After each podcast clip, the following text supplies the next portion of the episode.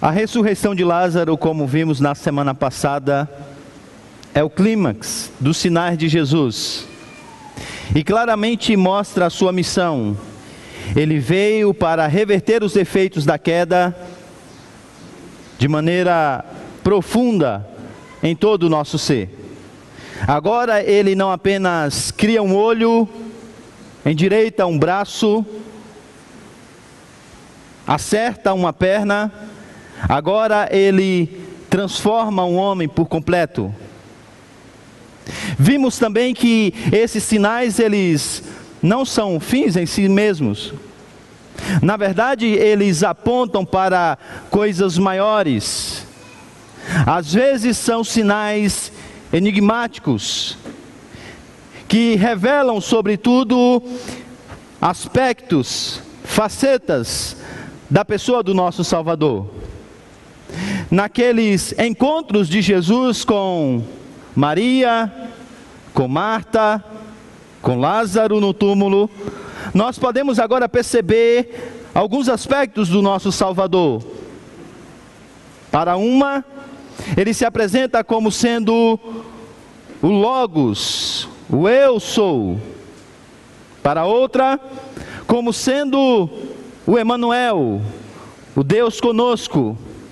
O Verbo se fez carne e habitou entre nós, sentindo a nossa dor, tendo as nossas emoções.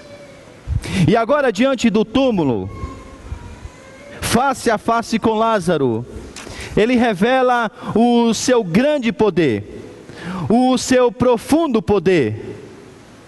E ele diz: Lázaro, vem para fora. E a Bíblia diz que isso acontece. E de repente Lázaro então agora está com a sua família. A partir de agora, não serão mais as palavras enigmáticas de Jesus. Palavras que dirão mais do que ele aparenta dizer.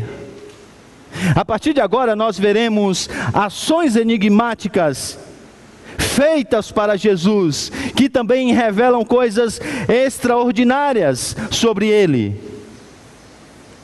Essas ações serão vistas por muitos, mas percebidas apenas por alguns. Dentro do nosso contexto mais próximo serão três.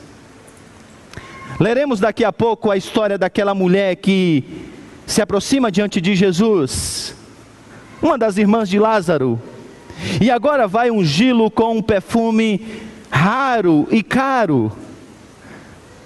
É uma atitude de devoção e gratidão, porque quem recebe muita graça demonstra muito amor. Mas é muito mais que isso. E ela nem percebe. Na sequência, veremos Jesus adentrando a Jerusalém e as pessoas estão dizendo: Eis o Rei de Israel. Elas não sabem, mas elas estão dizendo mais do que elas percebem. Ele de fato é o rei de Israel. Ele adritará a cidade, e uma multidão virá ao seu encontro entre eles, os gentios. Eles estão procurando a Jesus, eles querem saber sobre Jesus, e eles nem imaginam que isso retrata uma realidade ainda maior, quando Jesus seria conhecido por pessoas de todos os cantos. Aqui estamos nós, aos pés do Salvador também. Vamos então à primeira cena, enigmática, que revela coisas sobre Jesus mais do que aparentemente nós podemos ler, e muito mais do que agora essa irmã nossa que oferece essa devoção a Jesus imaginava. Abra então sua Bíblia em João, capítulo de número 11. Nós leremos do final do versículo de número 11, a partir do versículo de número 55, até o capítulo 12, versículo de número 11. João 11, 55, até versículo 11 do capítulo 12.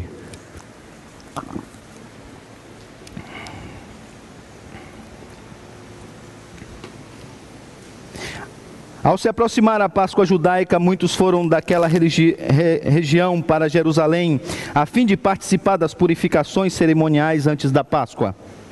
Continuavam procurando Jesus no templo, perguntavam uns aos outros: O que vocês acham?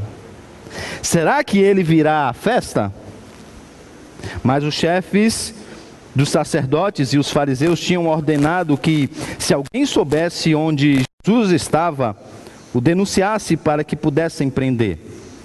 Seis dias antes da Páscoa, Jesus chegou a Betânia, onde vivia Lázaro, a quem ressuscitara dos mortos. Ali prepararam um jantar para Jesus. Marta, como também descrita nos demais evangelhos, servia enquanto Lázaro estava à mesa com ele. É um banquete. Então Maria pegou um frasco de nardo puro, que era um perfume caro, derramou sobre os, seus, sobre os pés de Jesus e os enxugou com os seus cabelos. E a casa encheu-se com a fragrância do perfume. Mas um dos discípulos, Judas Iscariotes, que mais tarde iria traí-lo, fez uma objeção. Por que este perfume não foi vendido e o dinheiro dado aos pobres? Seria 300 denários. Ele não falou isso porque se interessa, por se interessar pelos pobres, mas porque era ladrão sendo responsável pela bolsa de dinheiro, costumava tirar o que nela era colocado. Respondeu Jesus: Deixa em paz. Que guarde para o dia do meu sepultamento, pois os pobres vocês sempre terão com, consigo, mas a mim vocês nem sempre terão. Enquanto isso, uma grande multidão de judeus, ao descobrir que Jesus estava ali, veio não apenas por causa de Jesus, mas também para ver Lázaro, a quem ele ressuscitara dos mortos. Assim, os chefes dos sacerdotes fizeram planos para matar também Lázaro, pois por causa dele muitos estavam se afastando dos judeus e crendo em Jesus. Vamos orar.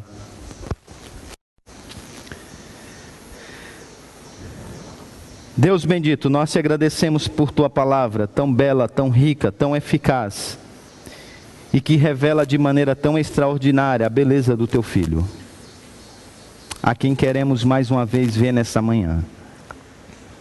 Por isso te pedimos, ó Deus, afasta de nós tudo aquilo que pode nos impedir de compreender a tua palavra. Conduza as minhas palavras, Senhor, para que eu fale apenas aquilo que o Senhor mesmo revelou, para a glória do teu próprio nome. Que nesse momento o Senhor mesmo, pela ação do teu Espírito Santo, anule a mim mesmo, para que a beleza de Cristo mais uma vez apareça no púlpito dessa igreja, para a glória do teu próprio nome. Como disse o teu servo no passado, que eu diminua e que Cristo cresça nessa manhã. Abre os nossos olhos, Senhor. Dá que o teu filho também se faça conhecido a nós como essa família a quem ele amava.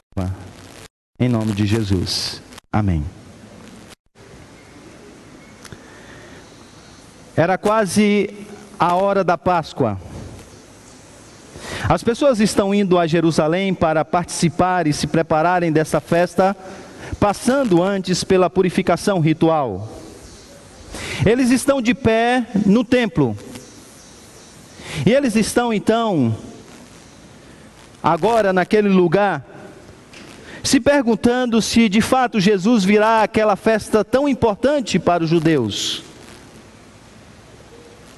Eles sabem que os principais sacerdotes e a liderança judaica deseja prendê-lo e até mesmo matá-lo. Então eles estão se perguntando onde ele está? Onde ele foi? tem alguma pista da sua localização para que nós possamos ir ao seu encontro? E essas perguntas e esse diálogo cria então, adiciona um toque dramático ao fato de que João dirá que Jesus ele voltou para a região de Betânia novamente. Região essa que se encontra a 3 quilômetros de Jerusalém, quartel-general da liderança judaica, centro da inteligência do Sinédrio. São apenas 3 quilômetros.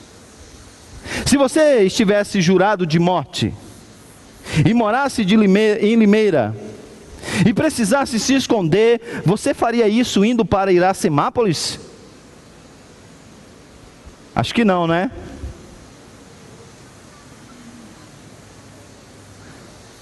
Mas João faz questão de destacar esse fato, para mostrar que Jesus está ali, nas longas barbas da liderança judaica, mas nada lhe acontece. Jesus está ali mais próximo do que eles imaginam, mas nada lhe acontece. E a pergunta é: por que, que eles não conseguem prender a Jesus? Você já sabe. Ele já lhe disse no capítulo de número 2: porque a sua hora ainda não havia chegado. De tal maneira que uma verdade agora futura já é trazida para o presente. Uma aparente contradição já está posta. Eles vão assassinar a Jesus. Eles vão prender a Jesus. Mas ao mesmo tempo, é verdade que é Jesus que se entrega para morrer naquela cruz. É voluntário. É o Pai que então agora o entrega como um sacrifício pelos nossos pecados. No entanto, algumas pessoas que inclusive estão sendo despertadas à fé, eles não conseguem entender algumas coisas que estão acontecendo, por isso eles se direcionam para o templo. Mas você já sabe que, na verdade, no capítulo de número 8, Jesus saiu do templo. E ele não mais voltará a ele, porque agora ele está dando já, ele já deu início e está dando continuidade desse seu trabalho da formação de uma nova comunidade. Que, como nós lemos no final desse, desse texto, agora é composta de pessoas que estão deixando a sua lealdade ao judaísmo e assumindo a sua lealdade com Cristo. É uma nova comunidade que está surgindo. Então vocês sabem que ele de fato virá a esse banquete da Páscoa, mas ele não virá ao templo. Em vez disso, ele será o único e verdadeiro sacrifício que está prestes a ocorrer no verdadeiro templo, que é o seu corpo. E colocando isso, contextualizando isso de maneira um tanto quanto ainda enigmática, João prepara os seus leitores para agora a nova cena que ele quer descrever. E a cena que nós vimos no capítulo de número 12, do versículo 1 até o versículo de número 11. Então, esse texto que nós acabamos de ler, ele pode ser dividido em basicamente três partes, acrescentadas de uma introdução e uma conclusão. A introdução eu acabei de explicar a vocês, e essa introdução vai do capítulo de número 11, versículo 55 até 57. Depois então vai apresenta-nos essa cena dramática, enigmática, postulada então a, por Maria. De maneira que agora o texto do capítulo de número 12 é dividido em três partes e composto então de uma conclusão. A primeira parte é essa cena que nós acabamos de ler, um tanto quanto perturbadora de Maria. Vocês podem perceber isso do versículo de número 1 até o versículo de número 3. Em segundo lugar, você vê uma, uma reação julgadora de Judas. Versículo de número 4 até o versículo de número 6 que é acompanhada então de uma repreensão esclarecedora de Jesus, versículo de número 7 até o versículo de número 8, composta então finalmente por uma conclusão, na qual o próprio autor descreve e narra como as pessoas estão agora respondendo a mais essa revelação de Jesus. Versículos de número 9 até o versículo de número 11. Uma introdução, uma conclusão e no meio uma cena com descrições dessa cena. A ação perturbadora de Maria, a reação julgadora de Judas e a repreensão esclarecedora de Jesus. Vamos então à primeira parte, a essa ação perturbadora de Maria. Versículo de número 1 até o versículo de número 3, principalmente a partir do versículo de número 3 do capítulo de número 2, descreve essa ação, depois de preparar o palco, de acrescentar e já dar a ideia da Páscoa a, trazer novamente a ideia do leitor da ressurreição de Lázaro, que mostra que é uma espécie de primícia, melhor dizendo, que é uma espécie de ilustração do que vai acontecer com o próprio Mestre. João então nos apresenta essa ação de Maria que vocês percebem aí no versículo de número 3. Versículo de número 3 fala então de uma maneira como ela age com uma devoção e gratidão a Jesus.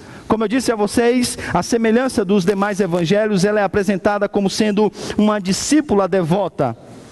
E aí, de uma maneira um tanto quanto escandalosa para a sua época, ela se apresenta no meio da festa e ela então unge a Jesus. A reconstrução histórica dessa cena, à luz dos demais evangelhos, que apresenta detalhes de acordo com os seus propósitos, mostra que provavelmente ela ungiu Jesus inteiro. Um dos evangelistas fala da unção, a fim de cumprir os seus propósitos, da cabeça de Jesus. É possível que João tenha percebido toda a cena, mas ele, de forma muito específica, a fim de cumprir o seu propósito, destaca a unção ou o lavar dos pés de Jesus. E isso tem um propósito muito bem estabelecido. E tudo isso, então, é, de certo modo, uma ação perturbadora para todos aqueles que estão ali. De repente, uma mulher se coloca aos pés de Jesus, como sendo um, como fazem os discípulos de Jesus. Isso é incomum, isso é uma quebra de tabu da sua época. E ela então agora unge a Jesus. E a maneira é exatamente para ah, chamar a atenção. Mas como vocês percebem, não dela, não dela, mas de outra coisa que ela nem imagina que está fazendo. Ela unge Jesus com um perfume. A tradução diz que é um perfume caro, e tanto lá no original como a própria tradução é, é, não consegue expressar o que na verdade João queria que nós entendêssemos. Mas ele dá algumas dicas. Ele diz que é nardo puro, isto é, genuíno, isto é, fiel. E esse era então importado da China, ou melhor, da Índia. Ele vem de longe, por isso ele é muito valoroso. O texto diz literalmente que o preço dele poderia chegar aí na casa dos 300 denários. É por isso que Judas observa corretamente que ele era o equivalente ao salário de um ano de um trabalhador comum. Então, imagine se coloque agora dentro da cena para você imaginar e ter uma ideia do que está acontecendo aqui. Você trabalhou por um ano. Por um ano você trabalhou. E no final do ano, você foi até um shopping e você comprou o único produto, o único produto, com o salário de um ano seu. E agora, esse único produto que você comprou, você quebra-o, você o quebra sobre os pés de Jesus. Os pés de Jesus. Era algo que tinha muito valor. A quantidade exagerada é apresentada pelo fato de que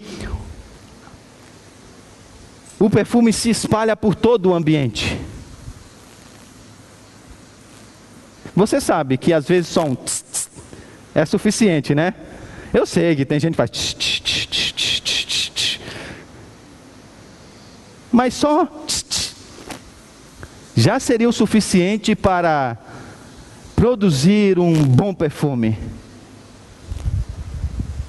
Mas ela faz questão de quebrar um vaso inteiro aos pés de Jesus. Aos pés de Jesus. Quando Judas olha aquilo, talvez outros discípulos, talvez outras pessoas, diz: ah, não precisava disso tudo, hein? Talvez um pouco de água e só. Tss, tss, tss, seria o suficiente. Seria o suficiente, acho que foi. Foi demais. Foi demais. Mas Jesus sabe o que está acontecendo no versículo de número 7, leva os seus olhos até o versículo de número 7, ele logo percebe algo que é maior do que ela está fazendo. Respondeu Jesus: Deixa em paz, que guarde para o dia do meu sepultamento. Jesus está agora já entendendo o que o Pai está fazendo. E agora as pessoas estão agindo por suas próprias razões, isto é, no caso dessa mulher, motivada pela sua devoção. Na verdade, essas pessoas são verdadeiros atores de um drama que elas estão fazendo parte e agora elas estão fazendo e dizendo algo que tem um significado maior do que elas estão pensando ou imaginando. As pessoas estão então agora sendo apanhadas pelo clímax da história da salvação. Então aparentemente parece que é muito, mas vocês vão perceber daqui a pouco que é na verdade muito pouco. E Jesus diz: Ela está preparando o meu corpo, gente.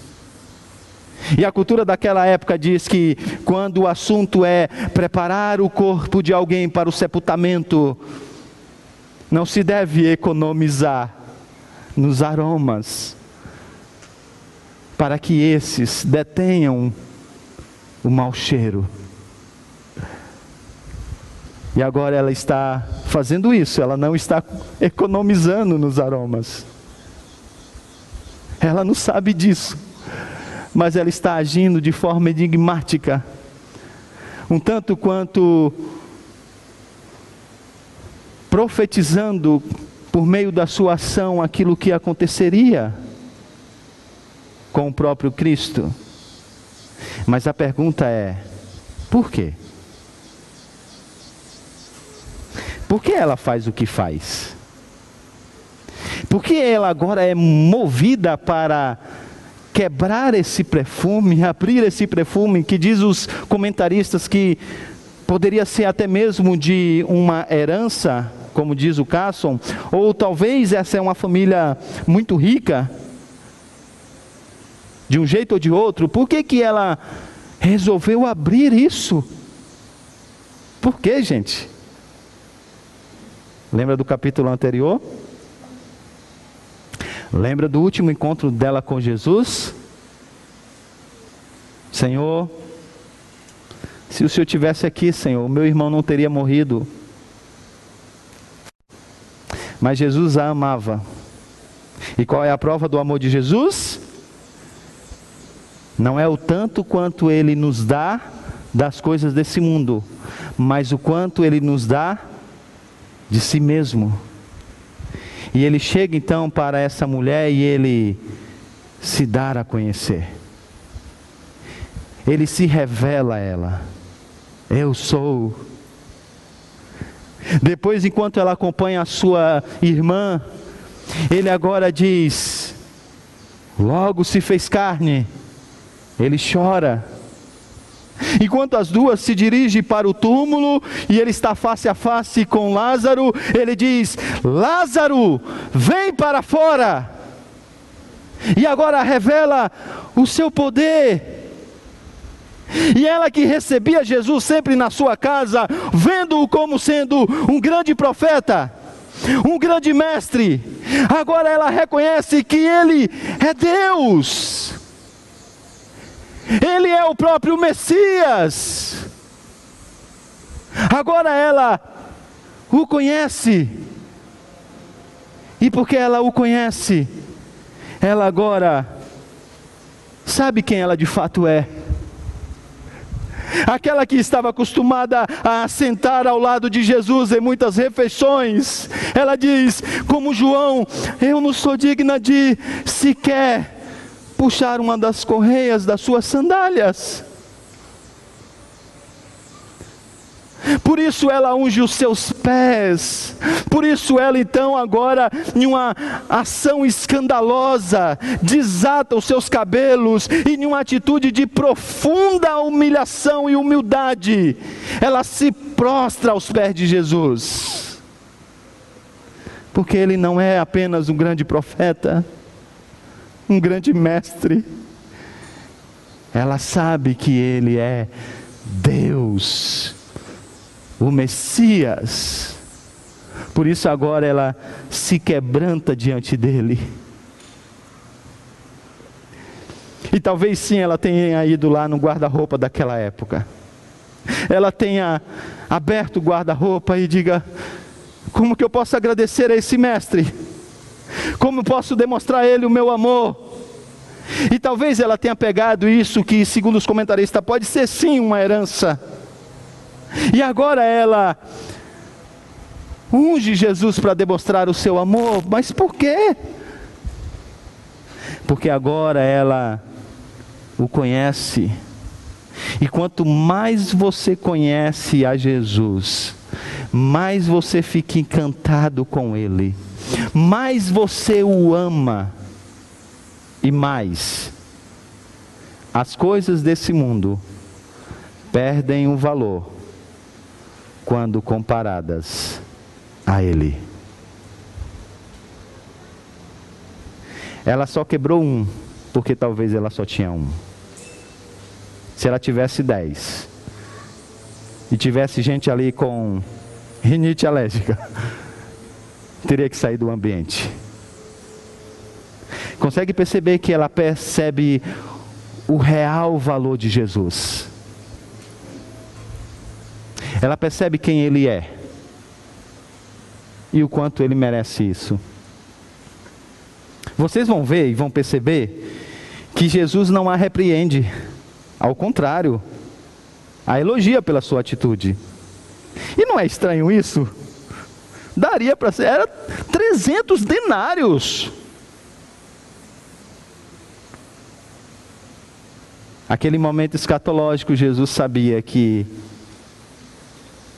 o pai ia começar a fazer as pessoas entenderem que ele precisava ser honrado como Deus, como Senhor, como Pai. Como Pai. Judas olha para aquela situação e Judas então tem uma reação julgadora. Versículos de número 6, 4 a 6. Ele olha para aquilo e ele diz: Uau, é demais. É demais. É bem possível que não, Judas não seja o único a ter tido essa impressão. E talvez até mesmo revelar isso verbalmente. Talvez alguns dos discípulos também tenham cutucado um ao outro, ou talvez gente da, da, da própria multidão. No entanto, Judas tem uma motivação que é singular. O coração de Judas é fundamentalmente diferente do coração de Maria, pois enquanto ela esbanja amor porque conhece a Jesus, o seu pensamento é fruto de uma alienação de quem ele realmente é. Judas não se encanta com Jesus porque ele não o conhece. Então, para ele, isso é muito. Mas Jesus o conhece. E Jesus sabe que por trás do seu altruísmo Não existe outra coisa a não ser uma cobiça pessoal por coisas materiais. Jesus sabe que por trás de todo esse discurso está, na verdade, um egoísmo aparentemente oculto. E é terrível quando o reino do eu ganha os contornos do reino de Deus. Mas é isso que está acontecendo aqui. De fato, meus irmãos, as ofertas elas eram usadas para sustentar os discípulos e cuidar dos pobres. Como era no passado, os dízimos eram usados para sustentar os levitas, aqueles que serviam na obra de Deus e ajudar os pobres. No entanto, Jesus sabe que não é isso que Judas está se preocupando. E aí então João, em retrospectiva, lembra que ele era um ladrão. E em retrospectiva, porque a ficha só cai mais à frente. É como se João agora estivesse destacando isso, e ele faz isso ao longo do Evangelho, como se dizendo: gente, estava na cara e nós não percebemos. E agora fica claro que, na verdade, ele não ama os pobres, como não amava Jesus, porque ele o traiu, o vendeu por 30 moedas de prata. Ele não dá a mínima para os pobres, nem a mínima para Jesus. E é como se João agora estivesse se conectando com o que ele já disse no capítulo de número 10: que Judas é como aquele pastor assalariado que não se preocupa com as ovelhas, e muito menos com a devoção a Jesus. E aqui está então, gente, aqui está. Talvez uma maneira de nós entendermos e pensarmos Qual é a solução para os nossos dilemas existenciais? Porque aqui está revelado o problema dos nossos problemas.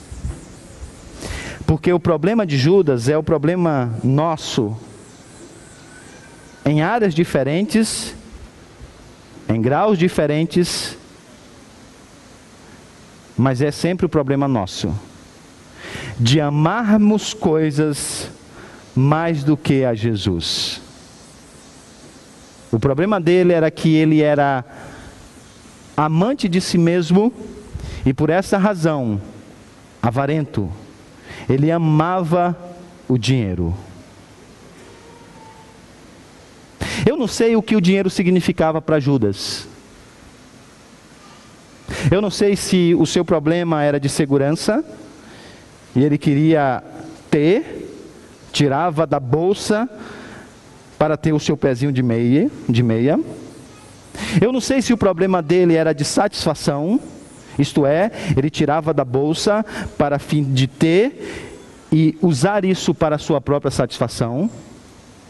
Eu não sei se o problema dele era um problema de identidade, então ele precisava ter para que isso ele pudesse alimentar o seu falso senso de identidade. Mas o fato é que ele tinha um problema com o dinheiro. Ele amava o dinheiro demasiadamente. E esse era o problema dele. Um dos problemas. Agora, qual é a solução? Qual é a solução para vencer os nossos ídolos? Arrancá-los do nosso coração pegarmos um pedaço de pau e quebrarmos todo o seu altar no nosso coração? Não. Vai brotar outro. Vai brotar depois. A solução é entender que Jesus Cristo já tem tudo o que nós precisamos. E que o seu valor para nós é tão grande, é tão grande, que tudo mais se torna pequeno. Sem sentido. Quando comparado àquilo que ele é. A solução para os nossos dilemas existenciais é ver a Cristo, conhecer a Cristo e desfrutar de Cristo, em quem nós já temos tudo o que nós precisamos. É vê-lo como sendo o nosso maior tesouro, a nossa maior satisfação, a nossa maior segurança. E não são essas coisas que os profetas dos ídolos do nosso coração dizem que os nossos ídolos nos darão satisfação, segurança. Essa mulher quebra esse vaso aos pés de Jesus, porque ela sabe que aquilo é a sua presença, é tudo.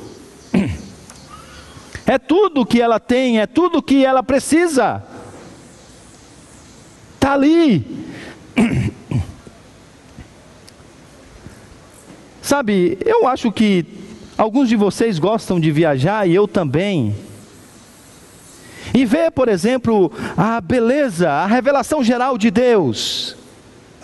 Eu sonho que, se não nessa vida, na próxima vida, lá no novo céu e na nova terra, eu vou conhecer a, a Suíça que eu já vi por tantas fotos. Mas diga, diga para mim, a beleza dessas coisas pode ser comparada com a beleza de Jesus? Consegue perceber que estar aos pés dele, vê-lo, contemplá-lo, percebê-lo, vale mais do que tudo que tem pintado na revelação geral? Domingo após domingo a gente vem aqui e já vê coisa bela demais. Com isso eu não estou dizendo que você não deva viajar. Então, marido, se você disser assim, tá vendo? Viu o que o pastor falou? Mentira, seu miserável. O que eu estou dizendo é que você achar que qualquer coisa desse mundo pode ter mais beleza do que Cristo, você está enganado. Por isso, estar um domingo sentado aos pés de Jesus, a fim de contemplá-lo, já deveria nos fazer assim. Ai, eu não preciso de mais nada. Quando eu digo que Jesus Cristo é tudo que nós temos e tudo que nós precisamos para a salvação da nossa alma e plenitude do nosso ser, é isso que eu estou dizendo. E sabe qual é o engano do nosso coração? É que a gente despreza isso e pensa que vai achar o que nós temos já aos pés de Jesus em outros lugares. Por isso Jesus diz, e essa é a última parte da nossa mensagem, a repreensão esclarecedora de Jesus, versículo de número 7.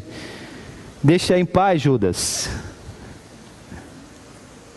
Deixe ela, Judas. Ela não sabe o que ela está fazendo, nem você imagina. E o ponto aqui de Jesus é que, em circunstâncias normais, a preocupação com os pobres tem o seu lugar. Mas as circunstâncias agora não são normais.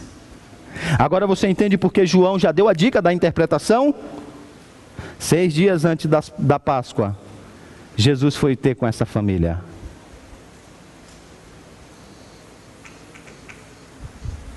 Os pobres Judas, Maria, Marta, Lázaro, ainda teria tempo de estar com eles. Mas e Jesus? Eram apenas alguns dias, algumas horas. E essa foi a maneira de João descrever o valor elevadíssimo de Jesus da presença de Jesus. A presença de Jesus naquele momento era tão preciosa, tão preciosa, tão preciosa, que Marta deveria ter esquecido o serviço. Ah, gente, hoje não vai ter banquete, não. bife zoiudo. Vamos fritar um ovo. Eu quero ficar trabalhando nos meus últimos dias com o mestre? Não, não, não. Marta deveria ter pensado assim. Enquanto ela ainda fazia o que já fazia anteriormente, servir a Jesus. Está ocupado com outras coisas. Não que o serviço não seja importante, não é isso, gente. Mas eu quero que você perceba o que João está dizendo aqui: é que a presença de Jesus é preciosa. Por isso que preciosas são as horas na presença de Jesus. Porque hoje nós temos vida limitada. Jesus vai morrer. Eles não mais o terão. Uma longa espera terá que ser uma realidade para que eles se encontrem novamente com o seu mestre. E agora, Maria vai se preocupar com um perfume que ela tem. Consegue entender o valor? Então ela quebra. Ela aproveita para expressar sua gratidão pelo que Jesus fez por ela e pela sua família. O que é um vaso de perfume em francês? Diante da presença do Emanuel, Deus conosco. Se você te pudesse pagar, quanto você pagaria para sentar-se aos pés de Jesus por uma hora? Há um cara nos Estados Unidos que teve uma ideia fantástica, lucrativa. Entendendo o desejo que as pessoas têm dos fãs, sobretudo de tênis, ele criou um sistema de negócio que era: você vai para um torneio, onde você tem a oportunidade de passar um tempo com grandes tenistas e ainda jogar por ele, com eles. E as pessoas pagam muito dinheiro para poder estar ali por um momento com o seu ídolo.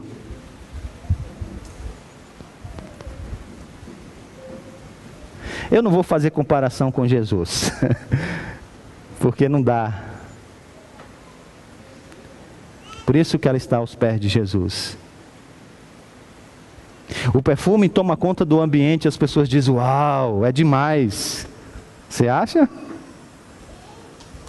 Você acha que foi muito? Percebe como ainda é bem pouco? Então Jesus disse: Deixe Judas. Ela simplesmente percebeu o meu valor. Ela simplesmente percebeu o meu valor. Eu vou dar a você o benefício da dúvida.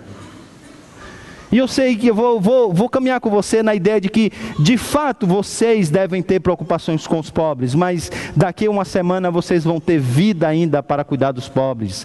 Mas deixe ajudas, porque a minha presença é preciosa para vocês.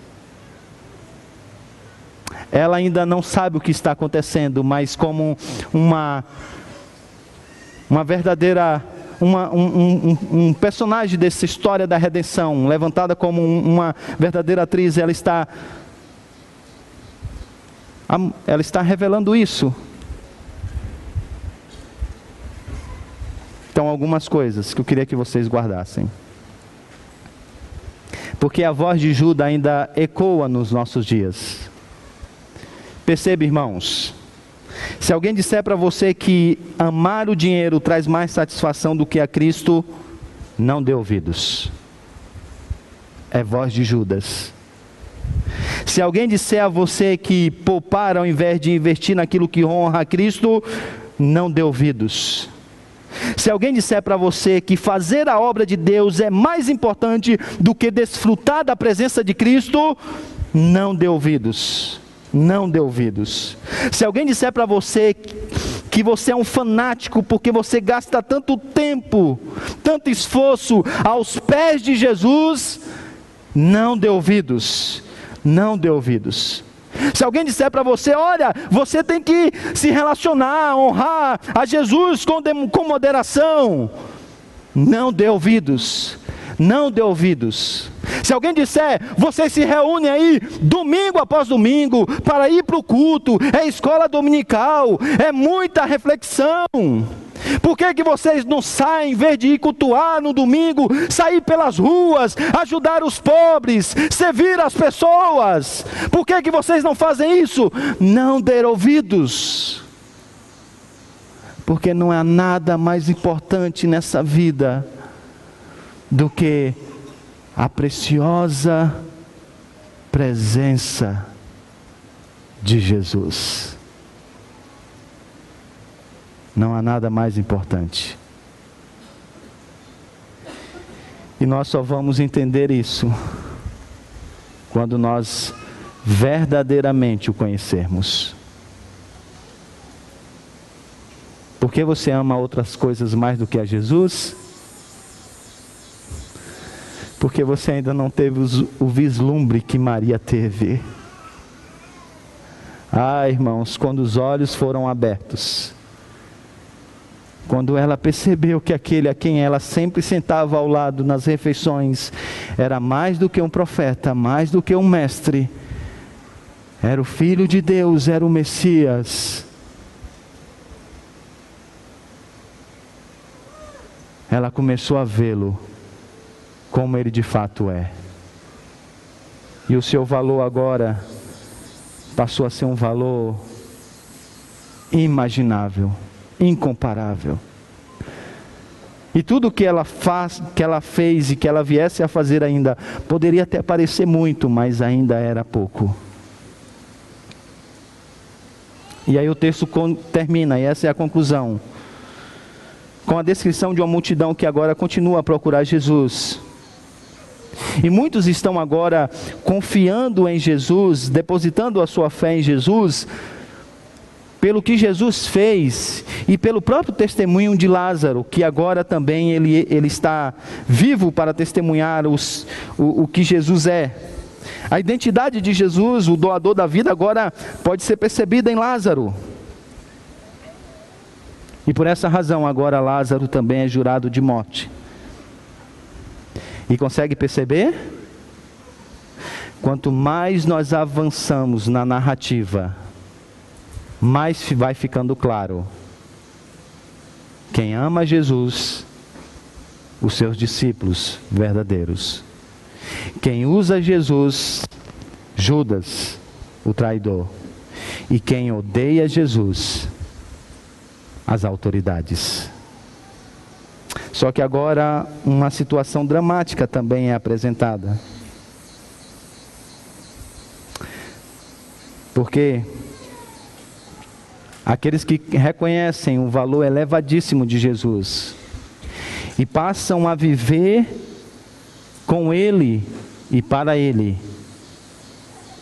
Esses agora são suas testemunhas e sofrem as mais trágicas perseguições. E a pergunta final é essa: você está disposto a ser um discípulo? Ou apenas mais um daqueles que está perdido no meio da multidão, sem entender quem Jesus é e sem disposição de testemunhar o que ele tem feito? Quem é você no meio da multidão? Vamos orar?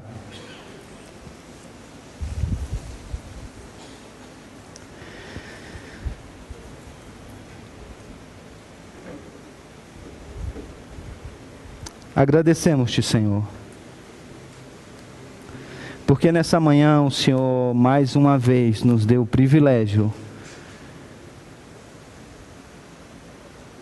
de conhecer ao Senhor através da pessoa do teu filho. Aquele que revela quem o Senhor é. Nós te agradecemos por vermos nesses encontros não apenas a pessoa do teu filho, mas uma descrição de quem nós também somos. Muito obrigado porque o Senhor tem aberto os nossos olhos, não apenas para ver a beleza de Jesus, mas a feiura do nosso próprio eu.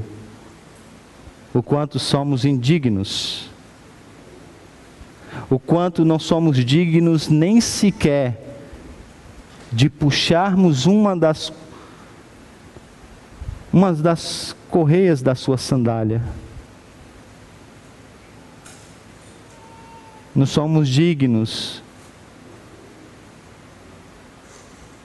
nem mesmo de beijar os seus pés, quanto mais de nos sentarmos ao lado dele para vivermos em comunhão. Nós te agradecemos pela tua compaixão, teu amor, que nos permite ter relacionamento com Cristo. E agora conhecermos o, o nosso Salvador na esperança de que um dia, pela Sua própria obra, pelo Senhor, nós vamos poder vê-lo, abraçá-lo, beijá-lo. Nós te agradecemos por isso, Senhor. Nós te pedimos perdão porque não poucas vezes nós temos nos deleitado em outras coisas que não em Jesus temos estado aos pés de tantas outras coisas e não de Jesus. Nós damos maior valor na nossa vida a tantas outras coisas e não a Jesus. Ó oh, Senhor, nós jamais, Senhor, nos livraremos dos nossos ídolos se o Senhor não fizer brotar no lugar de cada um deles, no trono de cada um deles, a pessoa do teu filho, nessa beleza ensurdecedora que o Senhor tem revelado a nós. Nos ajude nisso, Senhor. Em nome de Jesus. Amém.